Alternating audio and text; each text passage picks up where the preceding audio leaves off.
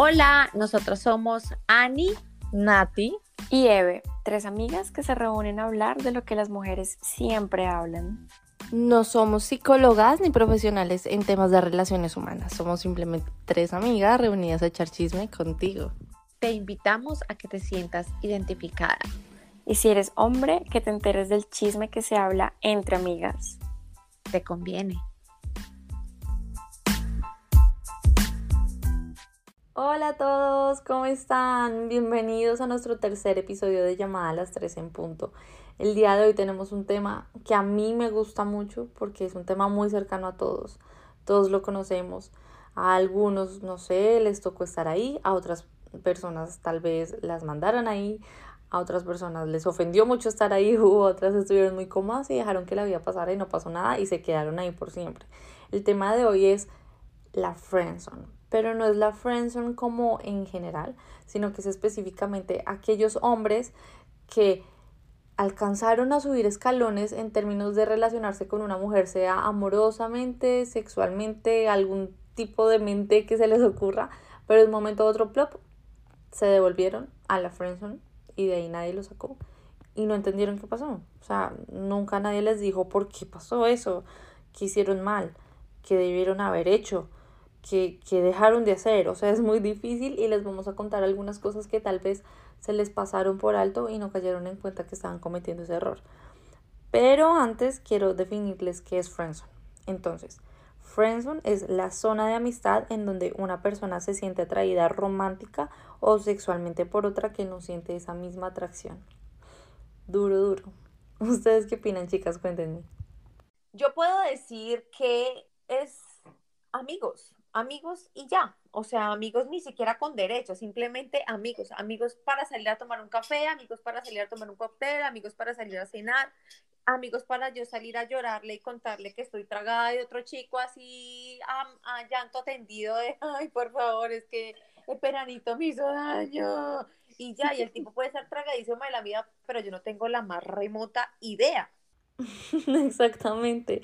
¿Y qué opinan de esas personas que alcanzaron a tener algo de nosotras? No sé, sea un beso, no sé, conversaciones, lo que sea, pero hicieron algo tan malo, tan suficientemente malo que para nosotras fue como, no, chao, te devolviste, te devolviste al hoyo y ya no quiero ser ni siquiera tu amiga, o sea, no quiero ser ni tu friend, ni tu son, ni tu fr, ni tu F, ni absolutamente nada. Yo añado a eso de, de, los que nosotros ni siquiera consideramos que están en la F, son estos como que en realidad uno no le inspira nada, pero hay otros que sí son como para salir, pero no alcanzan a, a, a tener como ese papel de novio, o sea, como que uno está para salir, como que uno dice, bueno, tengo ganas de salir esta noche a comer, y uno dice, ya sé quién llamar porque tengo ganas de hacer algo y siempre está uno, ellos están disponibles y uno normalmente está disponible, pero no hay nada, o sea, es como para entretenerse un rato y, como que nunca pasa nada. Bueno, agregando a lo que dijo, yo también opino que nosotras sabemos, o sea, nosotras conscientemente los estamos usando, pero ellos nos están usando a nosotras también y también somos gente que estamos siendo usadas y no hay ningún tipo de problema al respecto. Nosotras estamos de acuerdo con de pronto soltar un besito, una cogidita de mano, una salida así a bailar como sensual longa, pero es un acuerdo de parte y parte sin ni siquiera mencionarlo y ponerlo sobre la mesa, pues que no, no va a cuajar. O sea, incluso nosotras también somos, estamos en la friendzone para, pero no, no hay inconvenientes, todo es súper light, súper nos estamos usando de, mutuo acuerdo. Yo quisiera agregar a eso que hay unos que tenían todo el potencial de ser novios, pero pasó algo y nos desencantaron desde el principio. Yo me acuerdo de un chico con el que yo salía hace tiempo, cuando estaba en mi época de soltería, yo ahora soy una papa casada, pero en esas épocas de soltería me acuerdo que yo tenía, estaba saliendo con un chico que me gustaba y tenía pues muy buenas cualidades, era como un buen partido, además me gustaba. Y justo un día que mm, eh, empezamos como a hablar y, bueno, el tema de que estábamos en la casa no había pasado nada y me sale con que es que es que tú estás muy rica, estás muy deliciosita. Y ya eso para mí fue enviarlo directo a la friendzone porque yo dije, yo no quiero que mi novio me diga estas cosas tan X desde el principio, o sea, es como, como muy awkward, ¿no, ¿no les pasa también algo así? Claro, digamos que hay hombres que lo ven a uno como sexualmente delicioso, provocativo y no lo ven como, oye, te ves muy tierna, te ves muy linda, porque hay conceptos distintos de cómo lo ven a uno como sexy, sexual o como bonita de te ves tierna. Entonces, por ese lado, si lo ven a uno como muy, te ves muy sexy, pues te ves sexual, te ves provocativo y solo te quieren para el sexo y no te quieren para algo más serio, que es lo que uno busca, ¿no? Claro, a mí me parece que ese, ese término que te dijo lo voy a entrar en la categoría de los guisos. Es que a mí que como bebecita, qué rica estás. Ay, estás conmigo. Entonces sí dice como, ¿cómo fue que te dijo exactamente? Estás muy rica, estás muy deliciosita. No, chao, deliciosita. O sea, me siento como un melocotón ahí todo bañado almíbar, no gas, o sea, chao. Yo me siento como un pancito recién horneado y que uno va pasando por la panadería y dice, uy, qué pan tan deliciosito, eso, eso, eso es rico, eso es muy deliciosito, pero lo chistoso es que todo estaba pasando como si fuera para una relación en serio, no para... Uno sabe normalmente cuando alguien lo está buscando uno para sexo, pero no, todo iba como para una relación en serio y él sale con eso, ya me tocó enviarte la friendzone, chao. Yo tengo una historia que es más heavy y esta es muchísimo más pesada. También iba súper bien, o sea, los hombres, el man estaba punteando arriba, o sea, me estaba tratando bien, no había salido con nada guiso, estaba bien vestido, olía rico, bla. Estábamos en la casa de él, estaba todo muy bonito, empezamos a, a, calentarnos con besos, empezó el maniculiteteo, todo muy bien, bla, bla, bla. Pero yo, como hablamos en el capítulo anterior, dije, no, todavía no es el momento de entregar mi flor y dije, no, me voy a ir a mi casita. Y él, muy caballero, sumó puntos y me dijo, ok, yo te llevo. Y yo, ah, bueno, súper bien, seguimos anotando, vamos para arriba, uh, vamos. Me dejó en la casa, antes de, ir a la casa, otra vez hubo besos como candentes, pero nada, me bajé de, del carro y subí a mi apartamento. Cuando él se fue, me envía un mensaje de texto y dijo algo así como, me tocó llegar a mi casa para poner a lavar el, el pantalón de lo mojado que, que me dejaste. O sea, ningún fluido corporal mío tocó, lo tocó a él. Entonces ya todos podemos entender de qué manera él se mojó solo. Y yo dije, Dios mío, ¿qué es esto tan horrible? O sea, gas. Además de cochino, guiso, probablemente mecha corta y además fugas como una estrella fugaz. No, o sea, Proba probablemente mecha corta. Ah. pero es que yo puedo decir que el nivel de Natalie fue muy fuerte porque, pues, imagínate cómo llegó el hombre a, a llegar a mojarse solo sin, sin que ella trabajara en él, o sea, o sea, el trabajo de ella verbalmente sin hacer nada fue muy fuerte. Te felicito y además me parece como medio incómodo que un man te salga con eso, no o sea, esas cosas así al principio, si no hay confianza, si nunca ha habido ninguna relación, no se tiene como ningún vínculo ya sexual, ¿cómo te va a salir con esas cosas? Pero siento que lo que quería era hacerte como sentir como, uy, qué rico, y tú como, uy, gas, qué asco. Creo que fue todo lo contrario, pobrecito uno ya no quiere ni ser amiga del man, o sea, no llega ni a, a nada. Pero esto que acabas de decir, que el man tenía todos los puntos y que olía rico, ¿no les pasa que también hay manes muy lindos que ustedes dicen, uy, súper bien, y como que se acercan y tienen un olor corporal que no es como muy chévere y eso también los envía, lo hace uno enviarlos a la friendzone, el olor es como muy fuerte y uno dice, no, yo no, yo no puedo ni siquiera darle un abrazo porque como que me repele. Sí, total, el olor sea, ya siendo muy específica de su humor, como la axila que le vuela mucho, o la boca, que tengan un movimiento. Sí. A mí, a mí, digamos, nunca me pasó eso porque yo soy de las personas que amo que los hombres huelan rico. O sea, yo puedo decir que de las primeras cosas que yo veo en un hombre es que huela rico y las manos. Entonces, si, lo, si un hombre no huele bien, ya, chao. O sea, lo mandó a, a, la, a la conchinchina. Entonces, por, por ese lado, a mí nunca me pasó. Las manos, a mí me recuerda un tema que es, que es, digamos, cuando son de manos muy delicadas, que son muy femeninos, son muy Con las uñitas muy perfectas. Claro que no me gustan obviamente las manos con uñas de francés africano. No. Pero las que tienen como muy limaditas con el brillito y entonces tienen las cejas así súper perfiladitas, que son afeminados en su, en su, en su expresión corporal y o, o también muy afeminados de metrosexuales que se cuidan más que yo. Uy, no, friends, yo no quiero otra vieja, yo quiero un macho alfa de espuma al orinar, por favor. Es que es importante que ellos se cuiden para verse bien, pero no que se cuiden al extremo y que sean más vanidosos que uno, porque en serio una vez es como que no le importa salir así medio despeinado y ellos son como, no, yo me tengo que peinar en cada espejo que ven en la calle, se ven, eh, compran más cremas para la cara que uno mismo, eh, eh, eso no, no.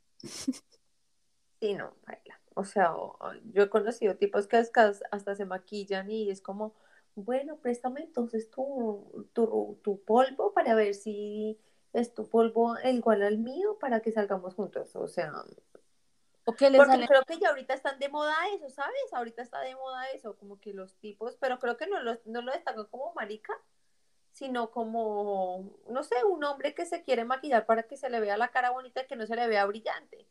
A uno como mujer se le puede ver raro, pero para ellos se le pueden hacer muy normal, pero pues, no sé.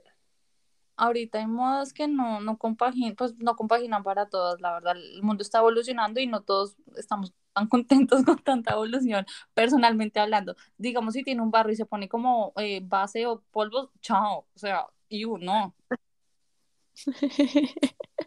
Pero ¿qué me dicen de estos que son los hijos de mami, los consentidos que solamente pueden actuar si la mamá les da permiso, si la mamá les aprueba? Yo recuerdo también que un chico me decía, no, es que yo no me quedo dos noches por fuera de mi casa porque si no mi mamá piensa que yo ya me fui a vivir con alguien y entonces yo no quiero que ella piense eso. Y yo como, oye, por favor, ten carácter, eres un hombre hecho y derecho, ¿qué importa lo que tu mamá diga que si se va a quedar dos veces por fuera de la casa? Es uno ya tan grande y como en esas de, de, es que mi mamá piensa que me voy a ir a vivir con alguien más. No, eso también es una friendzone segura.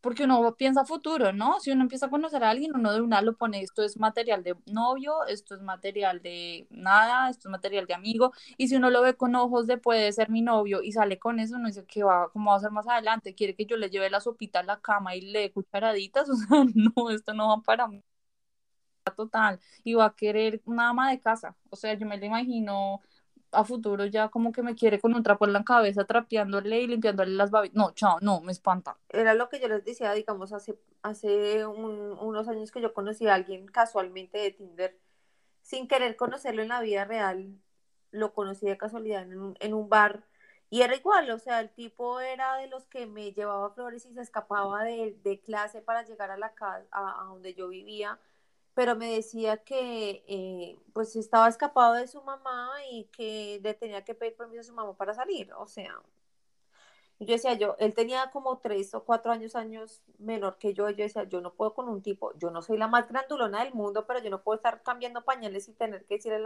a, él, bueno, dile a tu mamá mentiras para poder que salgas conmigo. No, yo decía, ¿qué es esta vaina? O sea, ¿qué carajos? Yo le decía como, oye, o sea, ¿qué te pasa? O sea, ¿por qué no le dices la verdad a tu mamá que es que mi mamá va a pensar que yo no estoy estudiando y entonces voy a perder el semestre? No, pues dile la verdad, que ya estudiaste, terminaste de estudiar y vas a venir a verte conmigo porque me estás conquistando, punto y fin. No, es que mi mamá me va a regañar y me va a castigar y no puedo salir el fin de semana. Y había fines de semana en los que me decían, no, es que mi mamá me castigo y no puedo salir. Y yo era como, ¿what? No, o sea, no. Ani, ¿cuántos años tenía este chico? ¿Diez? Pucha, no me porque acuerdo, ¿sabes? Yo creo que hasta Natalie lo conoció, yo no me acuerdo. Yo, ¿sabes que ni siquiera me acuerdo cómo se llamaba? O sea, yo quiero, estoy pensando en su nombre, pero no me acuerdo, o sea, no, no, no, o sea, yo me acuerdo que tenía por ahí unos, mmm, yo tenía por ahí unos 23, el tipo tenía unos 18. Es que estaba chiquito, estaba muy chiquito. Estaba recién entrado a la universidad, entonces pues obviamente le tenía que pedir permiso a su mamá para poder salir, ah, sí, a tomarse un café. Y la, y la mamá lo llamaba y, y él me decía como, no hables. No hables. Yo me sentía como, ok. Yo me imagino a ese niño pidiéndole plata a la mamá para poderte invitar a cine y es un acto muy tierno, pero también lleva como otro tema que por estar, no tener sus recursos propios lo lleva a ser tacaño y los tacaños también se van a la friendzone. O sea, él tenía todo por donde perderse. Pobrecitos los tacaños, pero otra vez, o sea, si uno, no sé, a mí una historia aquí con un tacaño me invitó a salir, era la primera salida. Eh, chévere, yo le dije, ay, yo quiero ir a comer este lugar de helados que era como super nice. Y él me dijo como, bueno, listo, vamos a comer allá. Él me recogió, bien, y de una me llevó a comer ese lugar de helados. Entonces yo hice la de siempre, como la primera salida, ¿no? O sea, en la primera cita. Yo llegué y saqué como la billetera para hacer la magia de pagar y el man me recibió lo de mi helado, que eran como 12 mil pesos. Y yo dije, como, ¿qué es esto? Porque además, cuando uno lo van a sacar la primera vez, uno piensa que lo van a invitar primero a comer, a cenar, uno sale con hambre y después va al postre. No, él me llevó al postre. Yo, ok, y además me recibió lo del helado, yo, ok, y después me dijo, Ay, yo tengo hambre, vamos a comer más horcada, y yo como, ok, yo le dije, bueno, y me llevó a un chusito de una esquina por allá, cualquier cosa, y pidió solo para él, se sentó con su mazorcada y me dijo, tú no vas a comer nada, y yo, no, o sea, se los juro, el man era churro, o sea, cumplía todo, o sea, está bien aparentemente en una buena universidad, todo, pero yo dije, ¿qué es esto? O sea, ni siquiera tuvo la delicadeza de invitarme. Uy, no, yo dije, no, chao, no le volví a salir. No, no, no, no, Friendson. Es que hay como que ciertos eventos que uno podría decir como, nunca lo voy a olvidar. O sea, a ti te pasó eso y, y yo sentía que lo que me ha pasado a mí era grave, pero no que se haya sentado con la mazorca y te haya dicho, tú no tienes hambre, es como ya otro nivel de tacaño. yo me acuerdo que hace mucho tiempo un chico también me invitó a salir y yo, bueno, y, pero no a salir como oficial por la noche, sino como que nos vimos y, y me dice, ¿quieres ir a comer algo? Aquí cerca venden unas empanadas súper ricas y yo, bueno, vamos a comer empanadas. Todos los que me conocen, yo soy de buen comer y yo como mucho. Entonces recuerdo que estábamos comiendo en el chusito también de la esquina, súper normal, cuando mm, me dice como, eran como seis empanadas en total, o sea, tres mías y tres de él y me dice como, ay, bueno, eh, lo tuyo fueron tres empanadas, entonces es tanto dinero. Y yo como, excuse me, me invitaste a comer y me estás cobrando tres empanadas, ya de ahí uno, ellos como que marcan la premisa de lo que va a pasar después, porque... ¿Y le dijiste?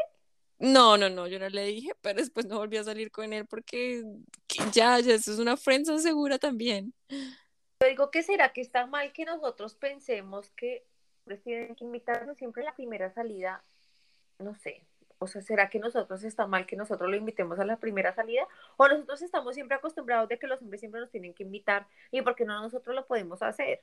Es que ahí está la diferencia. Si ellos nos invitan es porque ellos quieren salir con nosotras y eso ya se da a entender que, bueno, yo te invito porque yo quiero tener una atención contigo y quiero que vayamos a comer un lugar rico que yo ya planeé. Si nosotras invitamos a salir, que también está bien, ahí ya creo que el peso va sobre nosotros. Yo, yo soy la que lo estoy invitando, entonces depende de quién invita a salir primero. Yo creo que la primera salida es la que cuenta de quién debe pagar la cuenta. Lo que pasa es que los hombres están acortejándonos, nos están dando atenciones porque es como el, ritual de la conquista, del, del, flirteo. Entonces es el que invita paga, incluso con las amigas. Entonces, si yo las llamo, les digo, las invito a cine, ustedes ya dicen, Natalie me va a invitar a cine. Entonces es normal, el que invita paga, simple. Entonces si uno se va con la expectativa que le van a invitar y no, es como un desplante, es como una falta de respeto, es simple, ya. Y ellos son los que tienen intenciones de tener algo con nuestros hermosos seres. Bueno, pero ¿qué me dicen de estos chicos que se ilusionan solos? Que ellos se montan un video gigante de que son nuestros novios o lo van a hacer y nosotros como desde el principio sabemos que no, no van a pasar de la F, son.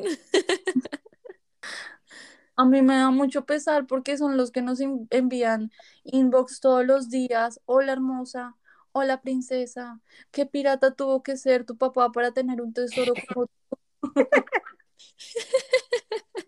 Por favor, me devuelves todos los suspiros que me robaste. Piropos para seducir. No, es que yo sé que no eres Google, pero eres todo lo que estoy buscando. O los que envían diez mil veces, hola hermosa, hola linda, ¿cómo está tu día? Hola preciosa, hola amor, hola hermosa, y siempre quedan en vistos, que es muy chistoso. Y juran que así va a llegar a algo alguna vez. O sea, no, es, esa forma de remar no, no alcanza. A nosotros no nos gusta alguien que esté en la palma de nuestra mano. A nosotros nos gustan man con carácter, que no tenga la autoestima baja. Y ellos se demuestran como muy dóciles, también pierden el respeto de nosotras y, no va a cuajar. O sea, lo siento mucho por ti.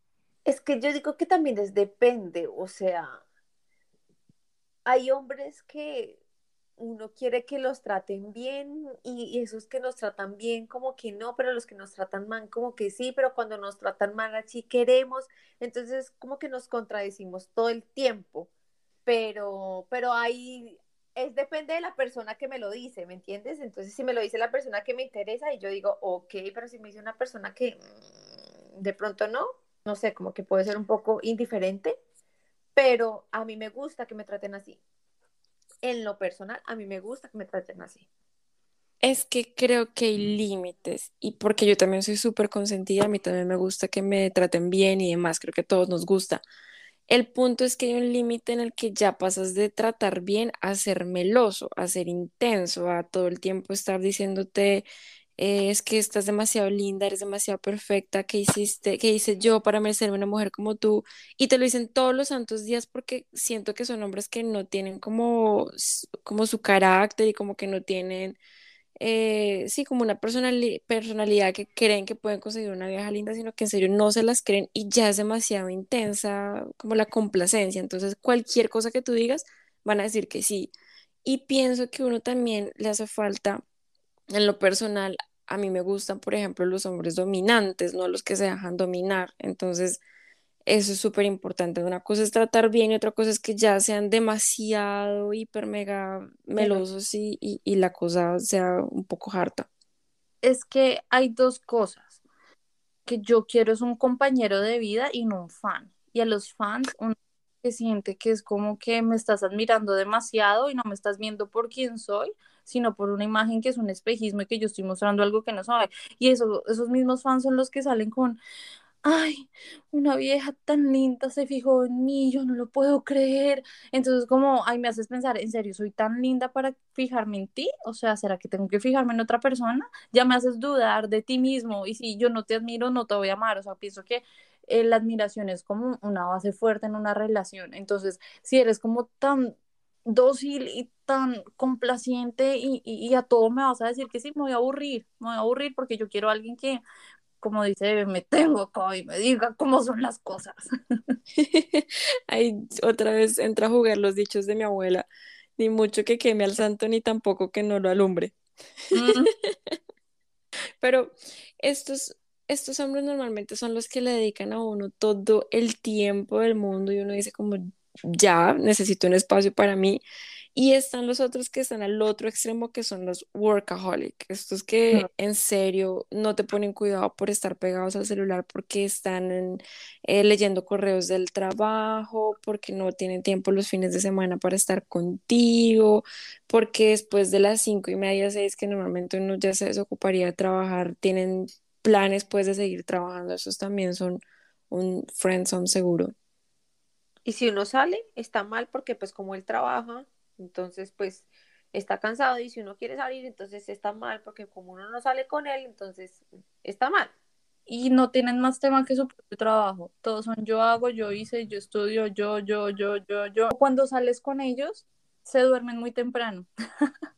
Me ha pasado que yo tengo la energía muy arriba y sobre todo yo soy como muy nocturna y soy como la rumba, ajá, que no sé qué, y ellos están acá diciendo, ay, no, o sea, es chévere pues porque son personas con ambiciones y van para arriba y todo, pero si quieres tener algo conmigo tienes que invertirme una porción de tu tiempo para que esto tenga futuro y si no no no no le inviertes no va a haber nada. Entonces también pierden el interés por por no tener interés precisamente.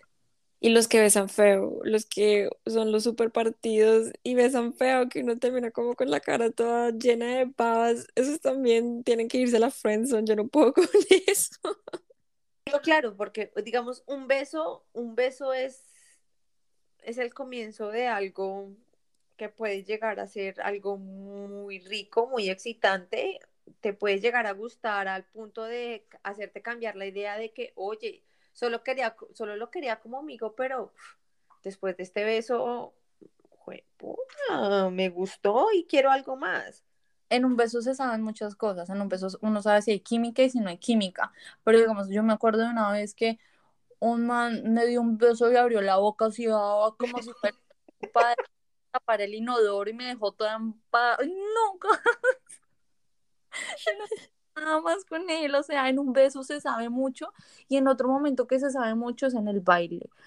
Sí, bailando no, no, no hay como esta vaina, esta química, este picor, también yo digo, ay, no puedes, o sea, sí, ¿cómo es el dicho, bebé? Que así, si así es bailando, ¿cómo será dónde? Yo no he dicho nada. Pero es que ha- hay manes que sí son troncos para bailar y, y si es malo bailando, es malo tirando. Eso es seguro. Pues es- e- eso nos pasa como a nosotras, es como a nosotras cuando nos dicen que no nos mueve la cadera, o ahorita que está, está de moda el famoso twerking, pues yo, yo digamos que yo no soy buena haciendo esa vaina. Entonces eso quiere decir que porque no hago bien el twerking no quiere decir que me mueva bien, no. O sea, cada uno tiene su swing. Pero en el flow latino, como que bailar es, es parte del cortejo también. Es que el twerking es como una habilidad, o sea, el twerking es como poder, no sé, multiplicar muy rápido y todos sabemos multiplicar bien, pero si multiplicas de tres cifras, pues no te va a salir, o sea, igual no significa que no seas buena sumando y restando. Yo pienso que el twerking es como algo ya muy específico, pero los bail bailes sencillito de, no sé, del merenguito, la salsita, un reggaetoncito así básico, ya uno sabe para dónde va la vaina y si hay química, es que el punto del, del baileo, bailoteo, es que uno siente la química cuando me da la mano y cuando mm, la vueltica, si no hay, no hay nada. Es que el baile es como esa conexión, como eso que uno está bailando y uno siente como, uy, qué rico bailar con este hombre. Uy, sí, yo siempre voy a pensar en, pucha, en el que es hoy día mi esposo, en un cumpleaños que yo tuve, como que bailamos y fue el mejor baile de mi vida, eso fue hace como seis años, pero como que bailaba tan rico que uno está ahí súper pendiente y uno no quiere dejar de bailar y si no tiene como esa conexión, no tiene que tener los mejores pasos bailarines ni tienen que ser expertos, pero hay que tener como ese flow latino que, que se necesita, eso es necesario. Claro, porque uno sabe que después, o sea, si uno sabe bailar con ellos, uno sabe que después de ese baile ya se va a ir a la cama, literalmente. O sea, uno sabe que si hubo conexión en un baile y uno llega, a- va a llegar un punto en el que uno se va a excitar y de ahí uno dice, puta, este hombre me excitó en un baile, ya, me caso, le tengo hijos, todo lo que tú quieras. Esos son esos hombres que no, no aplican para el, el, el friendzone, sino que son de verdad Ajá. los afortunados. Material para novio. Material para novio. Muchas gracias a todos por acompañarnos. Yo creo que ya pudimos definir todos los hombres que se nos van a la friendzone. Espero que se hayan reído un montón y nos esperamos en la próxima ocasión. Recuerden que nuestro Instagram es arroba llamada 3 en punto. Nos vemos en nuestro próximo cuarto episodio y muchísimas gracias por estar aquí con nosotras. Recuerden, todos los miércoles a las 11 de la noche Colombia salen episodios, entonces no olviden escucharnos. Y si no tienen tiempo para escucharnos porque es muy tarde, lo pueden escuchar en la mañana para ir al trabajo, estudiar, cuando están montando bicicleta, no sé. Muchas gracias por escucharnos. Chao. Chao. Bye.